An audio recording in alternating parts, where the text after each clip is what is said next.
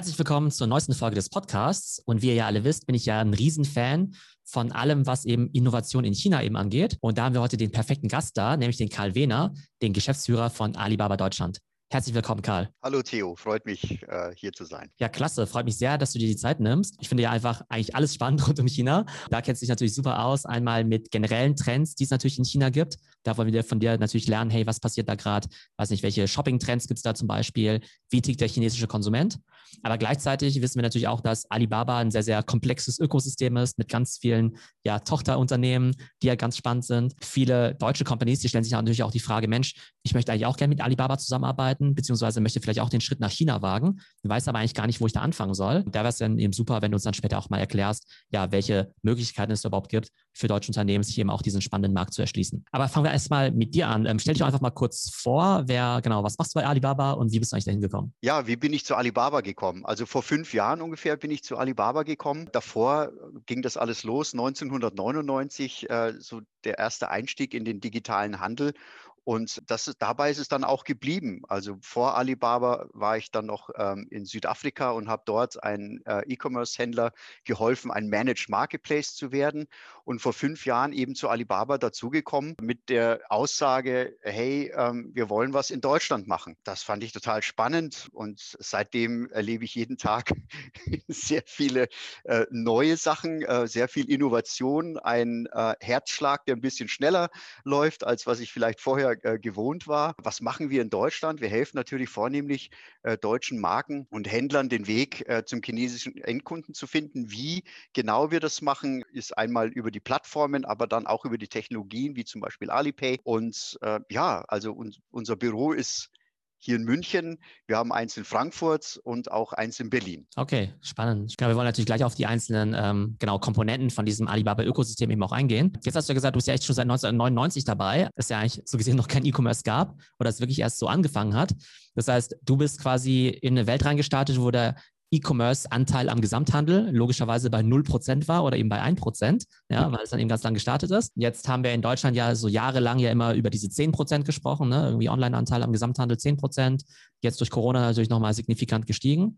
Aber in China ist dieser Anteil ja schon seit Ewigkeiten, ja schon bei, weiß nicht, 30, 40, sogar bald 50% Wie hast du ja diesen Wandel so erlebt? Ist, war für dich eigentlich schon immer klar, dass früher oder später man alles online verkaufen kann? Oder hast du dann irgendwann auch gesagt, nee, also Bücher und so kann ich mir vorstellen, Elektronik, aber bei Möbeln, Klamotten und Essen, da, da hört die Fantasie bei mir auf. Nee, also äh, mich hat das schon immer fasziniert, also das Medium Internet in den allerersten Anfängen mit Akustikkoppler und äh, Commodore 64. und auf der Basis äh, habe ich da eigentlich niemals ein Limit gesehen. Und natürlich angefangen mit Büchern war, war natürlich eine, eine super Geschichte. Und dann ähm, hat man natürlich überlegt, wie, wie, welche Produktkategorien machen da noch Sinn. Und dass wir heute da sind, wo wir sind, äh, da bin ich wenig überrascht. Es freut mich sehr. Und was mich noch mehr freut, ist, dass letztendlich diese beiden Welten zusammenkommen. Aber wie geht es dir denn immer so, wenn du jetzt natürlich auch mit viel mit China zu tun hast und dort einfach schon seit Jahren siehst, dass da gefühlt irgendwie alles geht? Und dann guckst du manchmal nach Europa und sagst, okay, gut, da geht noch nicht ganz so viel, also wir noch ein paar Jahre irgendwie hinten dran. Wie, wie erlebst du das? Also äh, hier ein paar Anekdoten aus meinen Besuchen. Also mein erster Besuch in China war so, dass ich mir natürlich unsere Plattformen angeguckt habe und ich bin dann zu einem Kategorieverantwortlichen hingegangen und habe mit meinem Laptop bin ich da hingegangen und habe gesagt, du, die Seite löst sich da so komisch auf und irgendwas stimmt da nicht. Und der hat mich dann total entspannt angeguckt, hat sich zurückgelehnt, hat sein Smartphone rausgeholt und hat gesagt, nee, sieht alles super aus. Ich habe gesagt, ja, aber hier nicht. Und er hat gesagt, ja, aber niemand benutzt das Laptop, ja. Also da China ist mobile only und nicht mobile first, ja. Das ist eine, ein, war ein Schlüsselerlebnis. Natürlich als ich das erste Mal vor vier Jahren Livestreaming gesehen habe, war ich sehr skeptisch und habe mir gedacht, ah, also ich kenne das ja aus Deutschland und da lief, läuft das im Fernsehen. Ich kann mir das nicht so richtig vorstellen. Und als ich aber dann gesehen habe, wie interaktiv äh, dieses Livestreaming, diese Kanäle aufgebaut werden, und heute ist es ja noch viel weiter fortgeschritten, reden wir ja auch gleich drüber, aber das war dann auch so ein richtiges Schlüsselerlebnis. Und das Dritte, würde ich sagen, ist äh, das Bezahlen in China. Also ähm, ich habe heute oftmals noch das Problem, ich Gut, ich war jetzt ein Jahr nicht in China äh, wegen der Pandemie leider, aber wenn man zurückkommt und dann hier in Deutschland in ein Taxi einsteigt und man möchte also bargeldlos bezahlen, dann hat man da schon manchmal seine Probleme. Und manchmal wird man letztendlich auch dafür bestraft, dass der Taxifahrer verschmitzt lächelt und eine Ritsch-Ratsch-Kreditkartenmaschine äh, rausholt und das dann ungefähr zehn Minuten dauert, bis man da bezahlt hat. Wobei das ja zum Glück alles ein bisschen besser wird. Also mittlerweile kann ich eben schon mal beim, bei meinem Bäcker mit dem Handy bezahlen. Wir haben ja mittlerweile auch sowas wie Gorillas Lieferservices, die dir innerhalb von zehn Minuten in der Münchner Innenstadt irgendwie Groceries liefern. Mhm. Ähm, also Sachen, die es ja bis vor einigen Jahren eben nur in China gegeben hat. Also Deutschland macht da eben ganz langsam eben Fortschritte. Aber was du vorhin gesagt hast, ähm, dieses Mobile Only, ich glaube, dass tatsächlich eben auch dieses Mobiltelefon einfach viele der, logischerweise der Nutzungsgewohnheiten und Verhalten der Menschen einfach erklärt, ja. Weil ich äh, verfolge dieses ganze Thema China-Trends ja auch schon seit Jahren und dann wurde ich halt auch immer gefragt, ja Mensch, ist ja schön und gut, ist ja alles faszinierend, aber was davon ist eigentlich für uns hier relevant? Ist das nicht was typisch Chinesisches, was da passiert? Und da habe ich immer gesagt, ja, also manche Sachen vielleicht schon, aber viele Sachen sind halt auch einfach nur, weil es halt Mobile Only ist. Und dann habe ich eigentlich immer gesagt, naja, Mobile Only ist eigentlich auch unsere Generation Z. Von daher wird sich unsere Generation Z eigentlich relativ ähnlich verhalten wie so ein chinesischer Endkunde. Und damals war das vielleicht eher, vielleicht auch so ein bisschen Spekulation von mir. Aber wenn man sich heute anschaut, dass eben die beliebteste App bei der Generation Z eben TikTok ist aus China, oder auch eine der beliebtesten Shopping-Apps, sowas wie Shein eben ist, ja, dann sieht man eben einfach, okay, das, ähm, ja, so unterschiedlich sind die ja, Verhaltensmuster dann eben auch nicht. Da hast du vollkommen recht. Also nicht alles, was in China so funktioniert, äh, kann man eins zu eins übertragen, ja. Aber was wir letztendlich sehen, die Marken, die mit uns zusammenarbeiten und jetzt auch das Thema Livestreaming aufgreifen und es sind ja auch viele Marken, die überhaupt zum ersten Mal einen Endkunden-Flagship-Store betrieben haben, also letztendlich die B2C-Welt in China zum ersten Mal reingeschnuppert haben. Und diese, die Learnings aus dem Einkaufsverhalten, aus der Technologie und aus dieser rasanten Annahme von Technologie, also die dann hier zu sehen, das freut mich natürlich. Ja, also es freut mich, dass wir in Deutschland auch schon die ersten Livestreaming-Ansätze sehen und verfolgen können, ja, oder automatisierte äh, äh, Supermärkte. Also das äh, positiv und freue mich natürlich, wenn das die Marken und Unternehmen auch sind, die mit uns diese Erfahrung in den letzten Jahren einfach gemacht haben und da einfach aufgeschlossener sind. Da könnt ihr natürlich eben schon super diese Innovation, die es ja in China schon seit Jahren gibt, eben natürlich auch ein Stück weit eben auch mit nach Deutschland bringen und da auch so ein bisschen ja den Markt auch weiterbringen oder aufschlauen, würde ich fast sagen. Lass uns mal über Alibaba sprechen. Ich denke, jeder hat ja schon mal von Alibaba gehört. Jeder weiß, okay, das ist irgendwie so eine der größten ja, Tech-Companies in China, eine der zehn größten Tech-Companies wahrscheinlich weltweit. Aber dann weiß man vielleicht nicht so recht, okay, was ist jetzt Alibaba, was ist B2C, was ist B2B? Dann haben manche vielleicht noch irgendwann mal T-Mall gehört oder Alipay oder Ahnt und so weiter. Versuchen Sie es doch mal sozusagen Stück für Stück so ein bisschen ja, aufzudröseln. Äh, nicht einfach in wenigen Sätzen zu beantworten. Also, wenn man sich die Alibaba-Gruppe oder das Ökosystem anguckt, ja, dann sind es weit über 50 Geschäftsbereiche, die in China schon aktiv sind. Und das äh, unterteilt sich in Core Commerce, also die, die Retail-Seite. Das ähm, betrifft Mobile, Media und Entertainment. Ja. Und dann gibt es die Innovationsseite, wo wir Sachen haben wie Navigationssystem über AMAP oder DingTalk als äh, Kollaborationstool, das in der Pandemie auch sehr stark zum Einsatz in China kam. Und wenn man das so ein bisschen aufdröselt, sieht man auf der Core-Commerce-Seite, sieht man natürlich die B2B und B2C-Plattformen, also B2B, Alibaba.com ist ja die erste, äh, sozusagen das erste äh, Geschäft, der erste Geschäftsbereich, den Alibaba 1999 ge gelauncht hat. Ja, also damals äh, die Idee, von Jack Ma und den 18 Gründern mit der Mission, den Handel weltweit zu vereinfachen, startete im B2B-Bereich. Ja. Alibaba.com ist heute die größte B2B-Plattform auf der Welt und, ähm, und floriert und macht weiter. Aber es sind dann im Laufe der Zeit eben auch die B2C-Kanäle dazugekommen. Also Taubau war letztendlich der, der erste Kanal in dieser Richtung. Und aus Taubau ist dann die Taubau Mall entstanden, wo dann die Marken direkt angeboten haben. Also jetzt jetzt nur die, äh, die Händler und auch Privatanbieter, sondern Tmall ist dann letztendlich äh, Marken und Markenhändler, die das anbieten. Und dann war der nächste Schritt Timor Global. Und auf einmal musste man letztendlich nicht als deutscher Hersteller oder, als deutsche Handelsmarke nicht mehr ein Joint Venture in China äh, eingehen, damit man dort eine Dependance hat, damit man dort seine Produkte verkaufen kann, sondern Cross-Border E-Commerce in 2014 wurde aufgemacht und das Vehikel war Timor Global und hat letztendlich den äh, vielen, vielen Marken die Möglichkeit gegeben, den chinesischen Endkunden anzusprechen und zu bedienen, ohne eine physische äh, Repräsentanz oder ein, eine Firma in China gründen zu müssen. Okay, das war schon mal eine ganze Menge Plattformen. Lass uns da vielleicht nochmal kurz äh, zurückspringen. Wir Deutschen, wir tun uns ja immer leichter damit, wenn wir das irgendwie mit westlichen Firmen vergleichen können, die wir kennen, ja. Und deshalb sagt man ja auch immer so ein bisschen, ja, äh, weiß nicht, äh, Tencent ist ein bisschen wie Facebook und äh, Alibaba ist so ein bisschen wie Amazon, weil die halt diesen E-Commerce-Schwerpunkt haben und so. Da bedient man sich ja immer so ein bisschen dieser Vergleiche, auch wenn die nicht mehr hundertprozentig passen. Taubau, würdest du jetzt sagen, wenn man jetzt sagt, okay, das ist halt tendenziell wie eBay, weil man halt irgendwie sagt, okay, das ist halt irgendwie so viel so C2C, ist das, ist das richtig oder ist es eher falsch, dieser Vergleich? So war Taubau am Anfang tatsächlich. Ja. Gerade das Thema Livestreaming, also, also das Produkt heißt Taubau Live, hat das Gesicht von Taubau massiv verändert. Ja. In den fünf Jahren hatte ich letztendlich das Glück, das mitzuerleben. Ja. Und Taubau Live ist jetzt, ich sage jetzt mal, eine Destination für Livestreamer, also für die großen KOLs, auch in China, ähm, diese Plattform zu bedienen. Und so hat sich Taubau dann auch entwickelt, ja, also zu einem äh, Live-Shopping-Erlebnis. Und dieses, den Begriff Retailtainment, der ist ja da äh, entsprungen. Ja, weil wenn man sich jetzt die Taubau-App anguckt, ist das natürlich überhaupt nicht vergleichbar mit äh, westlichen äh, E-Commerce-Marken ja, oder Plattformen, weil da ist alles bunt und schrill und alles bewegt sich und ich bin da ähm, eingebunden und involviert in intuitiv und ich kann Kommentare geben, ich kann teilen. Es ist wirklich so ein ja, Retail-Tainment mit einer Social-Komponente. Also äh, den Namen dafür zu finden, weiß ich, vielleicht kannst du mir dabei helfen. Also ich verstehe das mal so, kannst mich ja korrigieren korrigieren, äh, wenn ich das falsch sehe, aber dass man vielleicht am ehesten noch sagen könnte, dass irgendwie so im T-Mall noch vielleicht am ehesten vergleichbar ist halt mit dem typischen, ich sag mal, Online-Händler, also wie so mit so einem Zalando oder Amazon oder so, wo halt irgendwie etablierte ja, Marken eben einfach darüber verkaufen, eben primär auch über so ein Marketplace-Modell.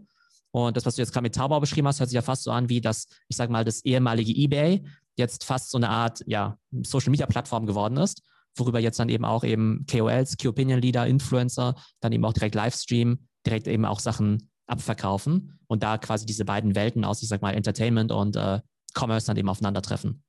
Also der Vergleich, der wird ja gerne immer versucht, den herzustellen, der hinkt aber. Ja. Also wenn du jetzt äh, Tmall anguckst oder Tmall Global, dann sind da diese virtuellen Flagship Stores von den Marken. Der Auftritt der Marken, die Corporate Identity, das Branding ist der Marke überlassen. Ja, also wir sind, äh, wenn man sich das, die Philosophie von Alibaba anguckt, von der Gruppe, sehen wir uns immer als der Technology Enabler. Also wir äh, befähigen den Handel ja, auf äh, der Plattform. Und was eine Marke daraus macht, das überlassen wir der Marke. Das heißt, eine Produktdetailseite von einem Sneaker sieht ganz anders aus als wie von einer Waschmaschine. Und man kann sagen, das ähnelt sich, aber im Wesentlichen ist es äh, nicht vergleichbar. Gut, ich meine, das ist ja letztendlich auch eine der Herausforderungen, zum Beispiel für den Amazon, dass die natürlich für, mit ihrem Look und Feel für bestimmte Produktkategorien natürlich super funktionieren und für andere das natürlich, also aus meiner Sicht zumindest jetzt nicht so gut funktioniert, wie jetzt zum Beispiel für Fashion oder für Luxus.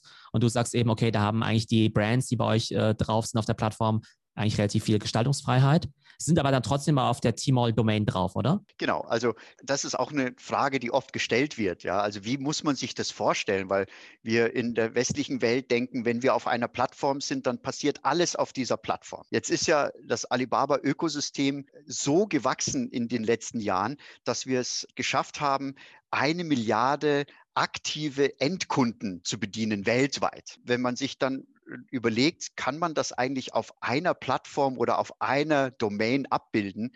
Das ist nicht möglich. Ja, und das muss man so ein bisschen für sich begreifen.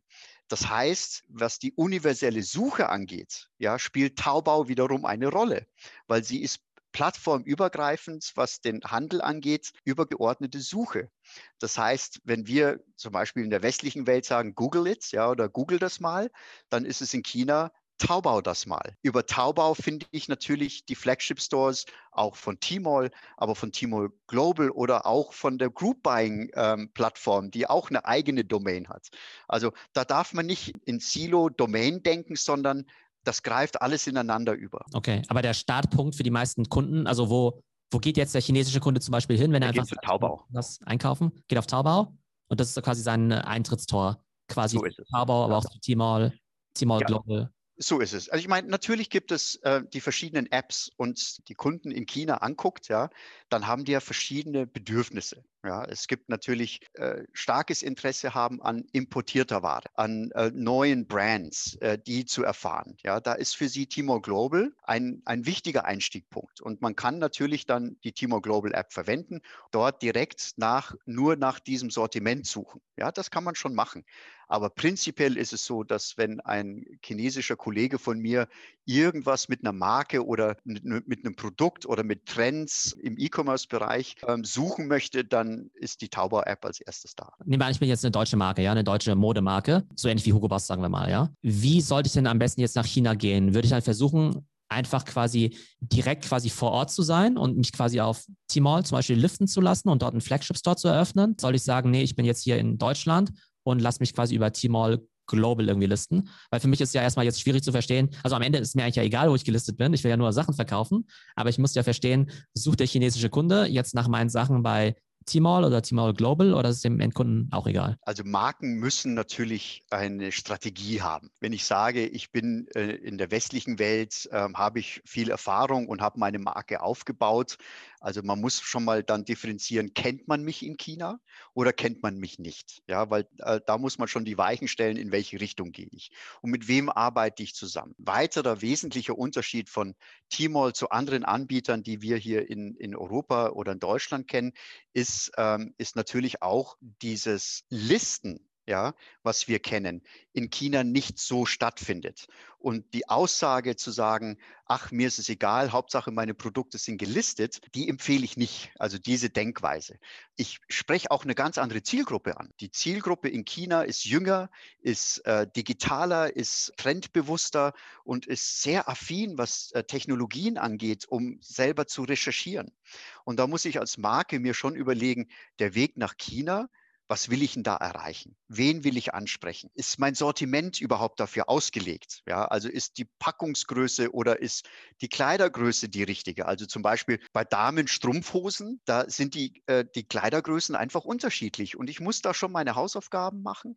Ich kann letztendlich, wenn ich jetzt ein chinesisches Team, ein Umsetzungsteam habe, dann kann ich das machen. Die meisten deutschen Hersteller oder Marken, deren Teams auf der Marketing oder auf der E-Commerce oder auf der äh, Business Development Seite, die sprechen kein Mandarin, kennen sich nicht mit dem Markt aus. Der Kundenservice ist A in einer anderen Zeitzone, spricht eine andere Sprache, ist nicht so schnell und kann den Anspruch des chinesischen Kunden gar nicht bedienen.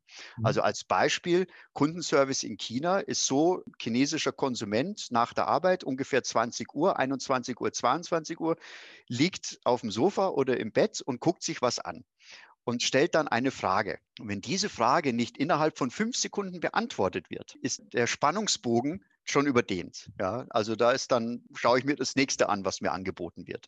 Wenn wir in Deutschland sagen, boah, Kundenservice hat schnell reagiert, ich habe da eine E-Mail hingeschrieben und die haben nach drei Stunden geantwortet, da ist der Zug schon abgefahren. Und deswegen ist es wichtig für Marken, dass sie sich natürlich einen Umsetzungspartner suchen, sogenannte Trade-Partner oder kurz TPs. Da mhm. helfen wir, das ist unsere Aufgabe, da den richtigen äh, zu finden. Ja, also es gibt tausende von TP-Firmen, die dann letztendlich den Marken helfen, in China zu landen. Und da ist es wichtig, dass die Marke auch ein Verständnis hat, was sie denn erreichen wollen. Also einen richtigen Businessplan, Marketingplan, das ist schon eine Grundvoraussetzung. Also mit hey, ich liste jetzt einfach mal alles und dann gucke ich mal, das haben wir noch nicht als ähm, äh, erfolgreich sehen können. Aber aus deiner Sicht, haben da die meisten Unternehmer schon eine relativ gute Strategie oder sehen die erstmal nur, hm, großer Markt, da muss ich jetzt mal hin? Wenn ich die letzten fünf Jahre so Revue passieren lasse, dann ist es schon so, dass sich da was getan hat. Also äh, am Anfang war schon der, war der Gedanke sehr stark, äh, ich will doch nur meine Produkte listen. Ich sage jetzt mal, da sind wir Wegbegleiter gewesen, ja, wo wir gesagt haben, nee, nee, also lass uns die erklären, ja, welche Schritte du gehen musst und welche welcher Kanal der richtige für dich ist. Ja, also es gibt auch Marken, die dann schon in China vor Ort sind, das Cross-Border E-Commerce-Geschäft gar nicht brauchen. Die könnten ja direkt auf dem Domestic, auf der Domestic-Plattform Tmall.com aufschlagen. Aber in der Vergangenheit haben sie vielleicht äh, Fehler gemacht, ja, sich äh, Distributionspartner ausgesucht,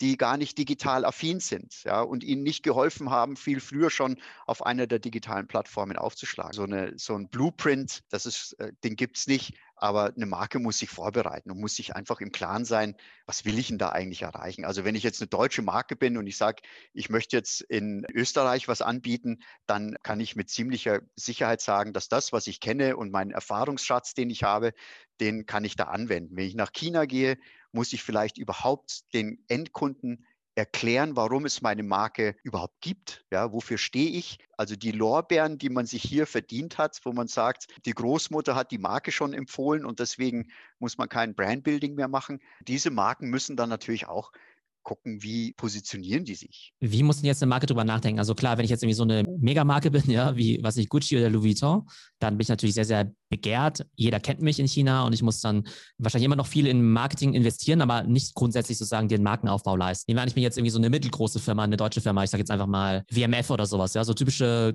deutscher Mittelstand, vielleicht so Qualitätsprodukte, aber jetzt eben nicht so eine Marke vielleicht von Welt-Weltrang. Da würde ich mich ehrlich gesagt fragen, Lohnt sich da überhaupt, in so einen Markenaufbau zu investieren? Habe ich da überhaupt eine Chance oder gehe ich da einfach total unter in diesem chinesischen Markt, wo es ja jetzt wirklich nicht irgendwie an Angebot mangelt. Das Beispiel WMF ist ein sehr schönes Beispiel. Die arbeiten auch mit uns. Und WMF ist ja auch eine Marke made in Germany. Ja, und dieses Gütesiegel, das ist nach wie vor top in China bei chinesischen Konsumenten. Der chinesische Konsument, wenn der als Tourist hier in Deutschland aufschlägt, dann ist WMF schon eine der Anlaufstellen. Und diese Marke hat natürlich Bewusstsein bei den chinesischen Konsumenten schon geschaffen da ist es natürlich so, da ist der Ansatz ein anderer. Da muss ich überlegen, wie kann ich die Tools nutzen, die technologischen Tools, um letztendlich auch zu verbinden, das Erlebnis, was ein Tourist hat, wenn der in Deutschland in den WMF Flagship Store geht, in den physischen Handel, in den stationären Handel und wie kann ich das übertragen? Wie muss ich da meine Taktung auch ändern, um den Kunden anzusprechen? Es gibt natürlich Marken, die sind gesegnet, ja. Also wir haben das vor, vor vier Jahren gesehen, was Babymilchpulver angeht, Marken wie Aptamil und so weiter. Das fliegt natürlich aus den Regalen, ja, weil sich das aber auch innerhalb der chinesischen Konsumenten über soziale Netzwerke auch selber etabliert hat. Ja, das ist ja letztendlich die Brücke zu dem Retailtainment oder Social Media verbunden mit Retail, was auf der Alibaba-Plattform oder auf den Plattformen passiert mit Taobao Live und Tmall Global und Tmall, wo es eigentlich nicht darum geht zu sagen, ich habe mir eine Plattform ausgesucht und das mache ich, sondern ich kann auf allen drei Medien unterwegs sein. Ich kann auch noch äh, Group Buying machen und wenn letztendlich das ein Produkt ist, das im Health-Sektor, also im Gesundheitssektor ist, dann kann ich auch auf äh, Ali Health gehen. Und wenn ich die Marke dann auch noch in China habe, stationär, wieso, wenn das Nahrungsergänzungsmittel sind, vielleicht finden die ihren Platz in unserem New Retail Store Fresh Hippo. Da kann man nicht wirklich in Silos denken, sondern man muss aus einem breit gefächerten Portfolio sich das aussuchen, was zu meiner Marke passt in diesem Zeitpunkt mit dieser Zielgruppe. Die spannende Frage ist ja auch ein bisschen, wie eigentlich neue Kunden überhaupt jetzt auf deine Marke kommen. Und da gibt es eigentlich zwei Ansätze. Das eine ist ja sehr suchgetrieben. Die Leute suchen konkret entweder nach einem Produkt irgendwie, keine Ahnung, Küchenmesser oder sie suchen vielleicht nach irgendeiner Marke, wenn sie die schon kennen. Und das andere ist ja eher so dieses Algorithmische, ja, wo du halt sagst, okay, nee, die Leute machen also eher eine App auf und da gibt es dann eben einen Feed, so ähnlich wie bei TikTok meinetwegen, und da kommen erstmal ganz viele Produkte, aber der Algorithmus, der sorgt schon dafür, dass den richtigen Leuten die richtigen Produkte angezeigt werden. Wie ist es denn jetzt bei euren Plattformen? Also könnte ich mir, muss ich mir das eher so vorstellen wie, ich sag mal, Amazon, wo die Leute halt irgendwie nach irgendwas suchen und dann liste ich da entweder bin ich dann eben relativ weit oben, weil ich vielleicht gute Bewertungen habe oder mir vielleicht auch Sponsored Listings irgendwie kaufe? Oder ist es dann eher so algorithmisch, dass ihr sagt, hey, wir, wir wissen eigentlich, was der Kunde spannend findet und machen eigentlich diese Recommendations von alleine? Ja, zu allem. Aber man muss verstehen, dass der chinesische Konsument die Echtheit sucht, der Ursprung dieser Marke und einen maschinellen Vorschlag oder einen Marketingvorschlag oder ein Hochglanzvideo, das führt dazu, dass im Kundenservice gefragt wird, ja, die Person auf dem Video, ist es denn überhaupt der Geschäftsführer oder der Erfinder? Das heißt, beides muss zusammenspielen. Natürlich ist es so, dass wir ein Technologieunternehmen sind, das letztendlich den chinesischen Endkunden auch so bedient, nach seiner Suchhistorie oder nach Recommendations, ja, also Empfehlungen. Aber gleichzeitig darf man das nicht unterschätzen, dass wenn letztendlich ein Freund, ein Bekannter, ein Key Opinion Leader über eine Marke spricht, dass das letztendlich ein Riesenboost sein kann. Witzigerweise werden die Kunden auf diesen Plattformen gar nicht als Kunden gesehen, sondern Fans. und also das ist auch, äh, das verursacht schon manchmal Stirnrunzeln, ja, wenn unsere Marketing-Teams oder Kategorieteams in China oder hier unsere Business äh, Development Mitarbeiter sagen, sie brauchen erstmal eine Fanbase. Dieses Kreieren der Fanbase hat viele Mechanismen. Eins davon ist, sind, sind die großen Kampagnen, wie zum Beispiel der Singles Day, also Double Eleven, wo wir ähm, hier oftmals hören, ja, das ist ja nur eine Rabattschlacht. Aber das ist es nicht. Ja, weil was wir sehen, ist alle Marken, die daran teilnehmen und den Steigbügel tief hängen, damit ein Konsument diese Marke erfahren kann, zu einem günstigen Einstiegspreis. Jede Marke nach Double Eleven sieht einen starken Anstieg in der Kunden-Fanbase. Ja. Das ist aber dann ein Plateau, das beibehalten wird, weil ich dann Fans habe und diese Fans werden dann letztendlich animiert, auch durch Technologie, ihren Freunden und Bekannten zu sagen, hey, hier habe ich was Tolles erlebt. Aber wie äußert sich das mit den Fans? Also haben dann die Brands quasi dann Follower auf der Plattform oder wie kann ich mir das vorstellen? Ja, ja, absolut. Ja. Also die haben Follower und natürlich können die diese Follower auch bedienen. Sie können überlegen, ob sie CRM-Tool verwenden, also letztendlich Kunden zu Stammkunden machen und sie dann weiterhin bedienen in diesem Umfeld. Sie können überlegen, ob sie auf ihrem Flagship Store dann ein Livestreaming machen. Sie können auch überlegen, ob sie bei einem KOL ein Livestreaming machen. Und der hat auch seinen eigenen Flagship Store. Dann liegt es nahe zu sagen, ja, aber das muss ja bei mir alles stattfinden. Innerhalb dieses Ökosystems findet alles um die Marke herum statt. Und die Abstrahleffekte sind einfach enorm. Jetzt ist ja schon spannend, dass wir jetzt eben in diesem Kontext eben auch jetzt über Follower sprechen, die man auf dieser Plattform hat. Ähm, lass uns mal über das Thema Social Commerce sprechen. Und Social Commerce ist ja eben das Spannende, dass der Endkunde jetzt einfach nur ein paar Socken sucht dann braucht er da wahrscheinlich nicht so viel, besonders viel Content oder so viel Entertainment dazu. Das ist ja eine relativ einfache Transaktion. Aber bei ganz vielen anderen Sachen, da möchte man ja vielleicht inspiriert werden, da möchte man ja eben auch eine Unterhaltung haben, vielleicht auch ein Storytelling und dann braucht man natürlich auch sehr, sehr viel Content. Das Spannende ist ja für mich immer, wenn ich jetzt sozusagen wieder aus dieser westlichen Welt drauf gucke, ja, dann würde für mich ja bedeuten, naja, Social Commerce würde ja bedeuten, dass zum Beispiel Instagram jetzt einen Shopping-Button einbaut beziehungsweise dass jetzt ein Amazon oder ein Zalando jetzt auch noch Streams irgendwie anbietet und jetzt irgendwie auch noch mehr Content hat oder sowas. Äh, wie, wie kann man sich das denn bei so chinesischen Plattformen vorstellen? Wenn man mit einer Kundenbasis zu tun hat, ja, die groß ist, ja, und mit einem ähm, jungen Population im Mittelstand, die unglaublich schnell voranschreiten, also an, äh, Technologien annehmen, Interesse haben, neue Marken äh, kennenzulernen, sich da letztendlich international auch Top-Marken zu finden. Da ist es letztendlich wie gesagt, nicht damit getan, dass man irgendwo einen Buy-Button installiert, ja, sondern da geht es darum, auf welcher Plattform bewegt sich wer und warum und wie lange. Das kann sich in Monaten verändern. Also wenn wir jetzt ein, nur das Thema Live-Streaming angucken, also im vergangenen Geschäftsjahr war der Umsatz ja, also der Außenumsatz, den Marken mit Livestreaming geschafft haben, der war über 70 Milliarden US-Dollar. Ja, also im Jahr 2018 ja, war das vielleicht ein Siebtel oder, äh, davon oder ein Zehntel davon. Dieses rasante Wachstum, das auch das Gesicht von Taubau verändert hat, da sehen wir letztendlich diese Nachfrage, die Kunden und die Nutzer in China an die Plattform herantragen, an die Marken herantragen. Das bestimmt oftmals die Richtung, wie Technologien angepasst werden, wie ein Gesicht einer Plattform sich verändert. Dass man nicht sagt, nein, wir haben jetzt hier drei Jahre geplant und das ist unser Ding und äh, wir machen nichts anderes. Nee, da wird geguckt, geht in eine Richtung und stellt fest, drei Monate später könnten wir 30 äh, Grad nach rechts abweichen, weil da passiert was Aufregendes. Und da ist die Wahrscheinlichkeit sehr hoch, dass wir das machen. Also, obwohl das Unternehmen schon seit 1999 da agiert, es ist unglaublich, der Entrepreneurial Spirit, also dieser Gründer-Spirit, der ist immer noch da gegeben und das ist immer wieder faszinierend. Ja, vor allem eben auch noch bei der Größe, die ihr mittlerweile auch habt, dass sowas so ist möglich ja. ist. Aber ich glaube, es liegt eben auch an diesem ja, chinesischen Konsumenten, der vielleicht tatsächlich höhere Ansprüche hat, ja, an User Experience, äh, auch an Content. Ich habe ja auch in der Vergangenheit vor allem viel mit ja, zum Beispiel westlichen, ich sag mal, Fashion Brands zusammengearbeitet, die dann eben auch nach China gehen wollten. Und die haben dann erstmal natürlich den Fehler gemacht zu sagen, ja, wir machen eigentlich alles genauso wie bei uns. Genau den gleichen Content, genau die gleiche Produktpräsentation, Pricing, Features im Online-Shop und so weiter und so fort. Was sind denn überhaupt Produktsegmente, die eine gute Perspektive in China haben, wo du vielleicht sagst, okay, darauf warten die Chinesen, das finden sie wirklich cool, das ist die Art von deutschen Produkten, die auch dort wirklich eine Chance hat. Ein Schritt zurück, der chinesische Konsument, was sucht der, wenn er Marken aus Übersee kauft? Ja, also internationale Marken. Also in erster Linie geht es letztendlich darum, die Qualität des eigenen Lebens zu verbessern. Und angefangen hat das natürlich mit, mit Babynahrung vor vielen Jahren. Also, und das ist auch immer noch so. Also das Kind ist das wichtigste Mitglied in der Familie und das braucht letztendlich qualitativ hochwertige äh, Nahrung. Dann guckt man letztendlich, womit, äh, was kaufe ich ein? Also was sind Nahrungsmittel und Nahrungsergänzungsmittel, Superfoods, Nüsse, Milch und so weiter und so fort.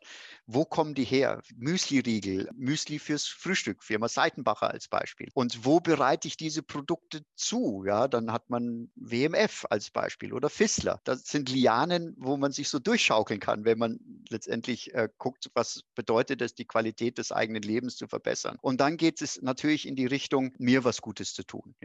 Die äh, Kleidung, die ich auf meiner Haut trage, mein Freundeskreis, der sagt, wo kommt das denn her? Und dann ist es ein Designer, der eben aus Deutschland kommt. Ja, das ist etwas, was äh, Hugo Boss gemacht hat. Oder das ist letztendlich auch ein KMU, also ein kleines mittelständisches Unternehmen, das ich da entdeckt habe. Und das ist ja ganz toll. Und da wird dann teilweise, wenn sogar die Packung daheim aufgemacht wird, sorgfältig aufgemacht und die Packung wird dann auf dem Küchenregal ähm, oder auf dem, der Ablage hingestellt, weil man da stolz drauf ist ist auf diese Entdeckung und dass es eben aus einem Land kommt, wo man sagt, da ist der, mein Qualitätsanspruch ist da gegeben. Und deswegen sind diese Core-Kategorien oder diese Kategorien, die gut funktionieren, sind Nahrungsergänzungsmittel, es ist äh, Küche und Haushalt, es sind Elektronikartikel, äh, also, also weiße Ware, Bosch Siemens als Beispiel. Und das geht dann über die Kleidung. Also wenn wir über deutsche Marken reden, äh, reden dann reden wir auch über äh, Puma und Adidas. Und ähm, Sneaker sind auf der ganzen Welt in der Nachfrage sehr hoch. Also in diesem Bereich Mutter-Kind kommt natürlich noch dazu. Und dann ist man, hat man schon da eine gewisse Breite. Kosmetik und Hautpflege ist auch eine, ein ganz wichtiges Thema in, in China mittlerweile. Und da gibt es auch ganz tolle Marken hier in, in Deutschland, die da den Eintritt in China mit uns zusammen gemacht haben und sehr froh sind über die Wachstumsraten, die sie da erzielen.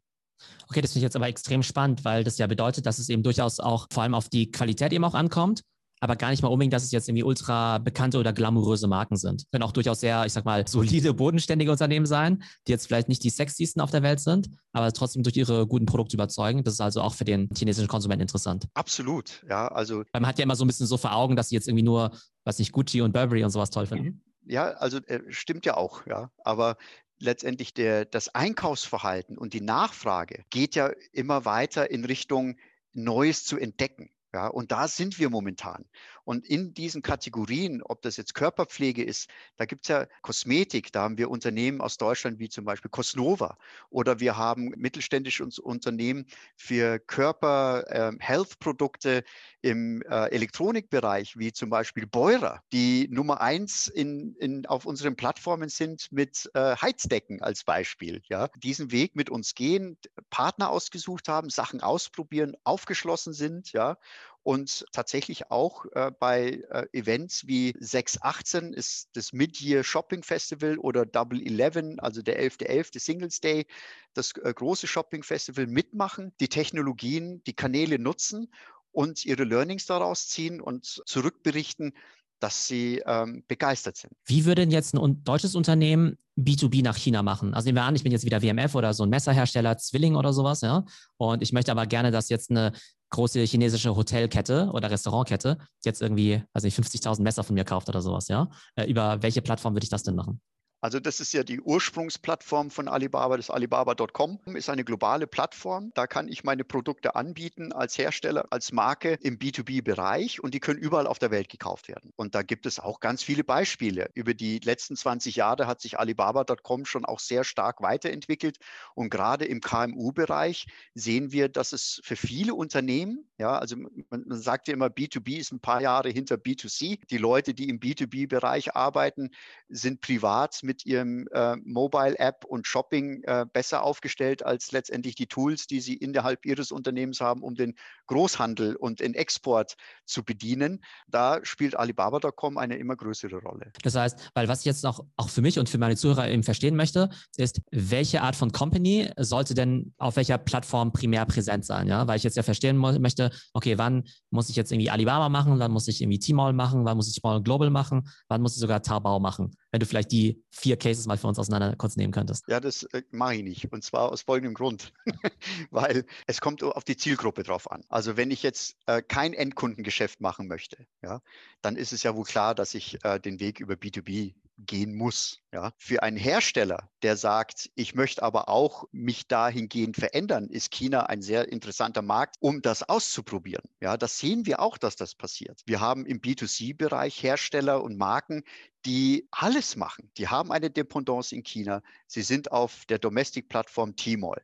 Sie verwenden aber auch Tmall Global, um Produkte anzubieten, die sie noch nicht zertifiziert, importiert und lizenziert haben in China und benutzen dann auch letztendlich die weiteren Kundensegmente, die dann auf der Tmall Global Seite vielleicht eher in die Richtung gehen, ich bin innovativ, ich will was Neues, ich will nur Importware, ja, weil da habe ich äh, die Sicherheit, dass es echt ist und es kommt äh, aus dem Herstellerland und gleichzeitig bin ich auch auf der B2B-Plattform und gleichzeitig source ich vielleicht sogar auf der B2B-Plattform. Also rein theoretisch könnte man Produktentwicklung, Sourcing, Herstellung und Verkauf über B2C abbilden, ohne das Produkt in Deutschland jemals in der Hand gehabt zu haben. Und alles innerhalb des Alibaba-Ökosystems. Da letztendlich aufzuzeigen, welche, welches Fallbeispiel wohin soll.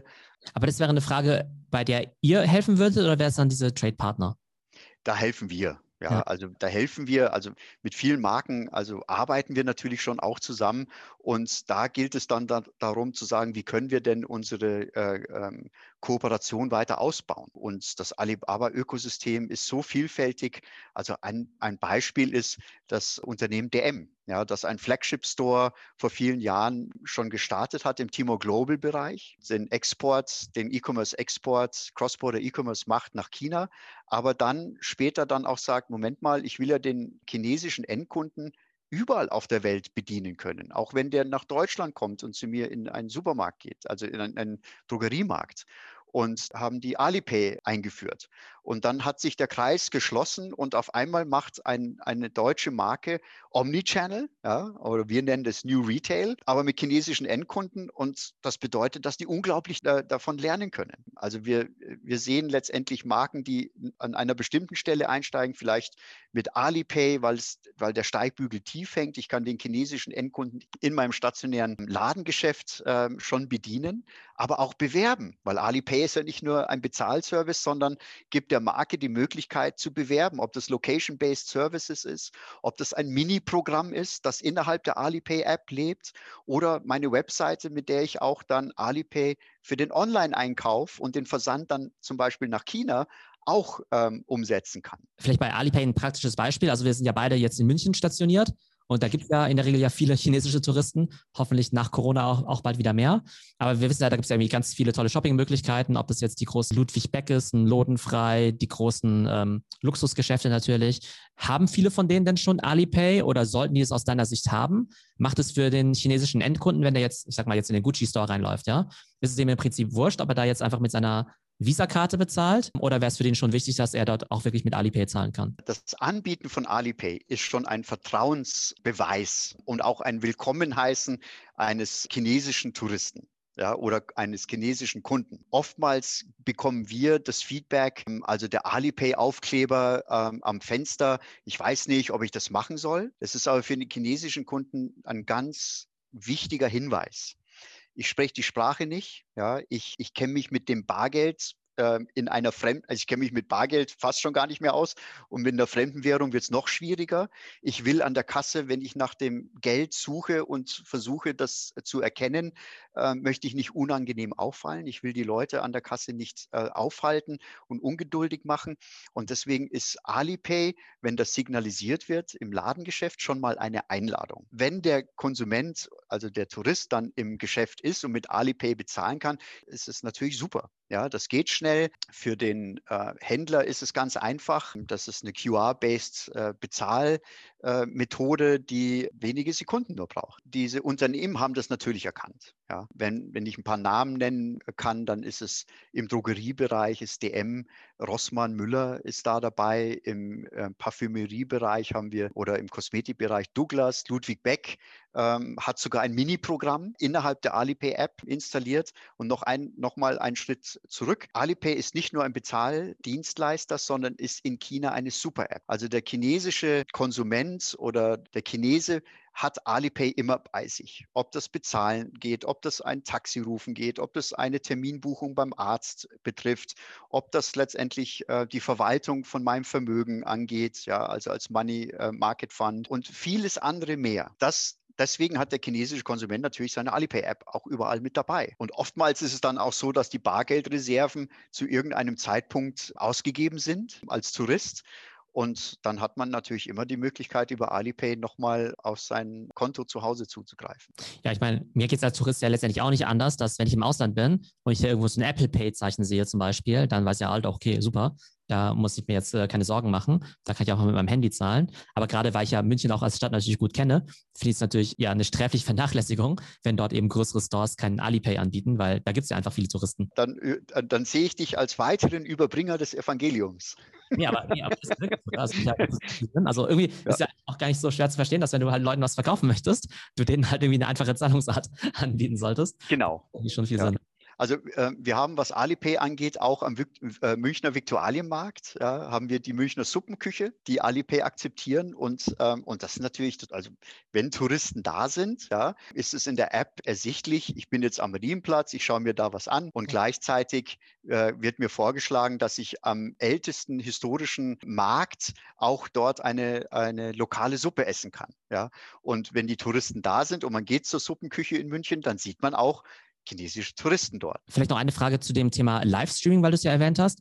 Äh, inwiefern können denn deutsche Unternehmen jetzt eben auch schon über Livestreaming jetzt nach China verkaufen? Bietet ihr das schon an? Wie, äh, was müsste ich da machen? Es gibt zahlreiche deutsche Unternehmen, die das schon machen. Ja, also ich habe vorhin angesprochen Beurer, wir haben Cosnova, die letztendlich ihre Umsätze um mehr, also zweistellige Prozentbeträge hier und hier erhöhen konnten.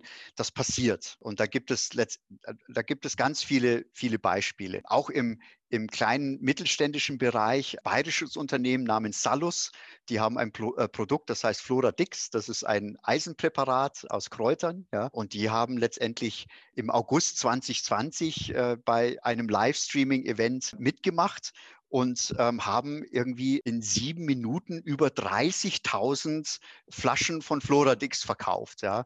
Also das sind dann auch innerhalb solcher Unternehmen kriegen wir das Feedback, das wird gefeiert. Ja. Das sind natürlich Rekorde, die man so ähm, im hiesigen Markt da nicht kennt. Ja. Der Stream, der findet dann statt von, ähm, von deren Office oder von deren Ladengeschäft in Deutschland, oder? Muss nicht sein. Also wie gesagt, also Livestreaming ist ja ein Medium, das sich auf E-Commerce äh, draufsetzt. Und, ähm, und dieses Medium kann ein KOL sein. Da gibt es ja die Beispiele Austin und Vea, die da ganz stark sind im Kosmetikbereich.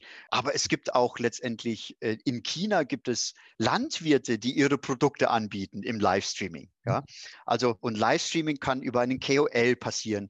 Das kann über Live-Branding-Szenario äh, passieren, wo der CEO über die Produkte spricht. Hm. Das kann passieren im Fashion-Bereich über ein See Now, Buy Now 24 Stunden Shanghai Fashion Week Event, ja, wo ich ein, eine Übersicht habe, wann kommen die, die Designer, die mich interessieren. Ja.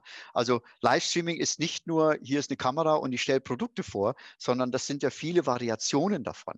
Und ja. wir entwickeln das ja auch immer weiter. Ja. Also wir wollen, dass das dann also eine Embedded-Technologie ist, die ich dann auf meiner Homepage sogar hosten kann. Also das wird, da gibt es keine, wie soll man sagen, da gibt es keine Boundaries, da gibt es keine Grenzen, wo das hingehen kann. Nee, genau, definitiv. Also es gibt ja so viele Anwendungsfälle, genau, die auch immer kreativer werden. Ich habe mich jetzt eben nur gerade gefragt bei diesem bayerischen ähm, ja, Anbieter, der jetzt eben seine 30.000 ja, Artikel da verkauft. Verschickt er die dann, also streamt und verschickt er die quasi von Deutschland aus?